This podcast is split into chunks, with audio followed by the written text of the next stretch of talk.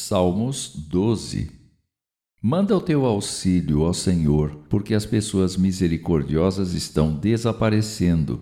Entre os filhos dos homens já não há pessoas dignas de confiança.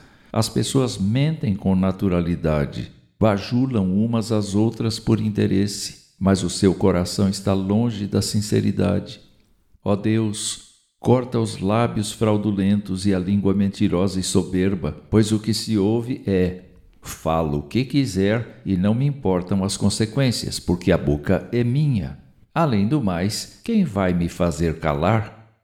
O Senhor disse: Eu vou agir, porque há gente necessitada sendo oprimida, gente padecendo perseguição e sofrendo dores muito fortes. Eu porei a salvo cada um, livrando-os dos maldizentes. As palavras do Senhor são completamente verdadeiras, como a prata que é refinada e purificada pelo fogo por sete vezes. São dignas de toda confiança. Ó Senhor, nós cremos que tu nos salvarás dos malfeitores maldizentes que estão por toda parte, proferindo injúrias e exaltando a malignidade.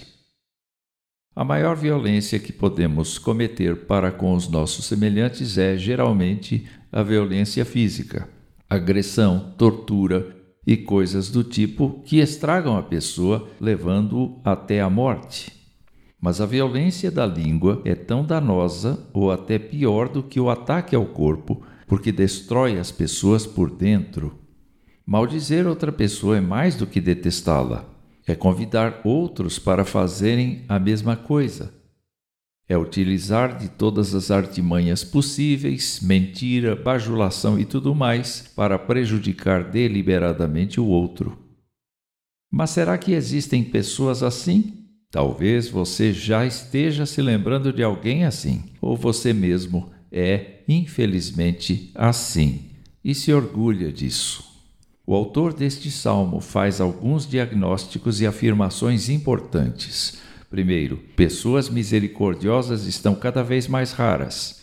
Segundo, pessoas cheias de si, que não se importam com o bem dos outros, sentem-se livres para causar o mal com suas mentiras.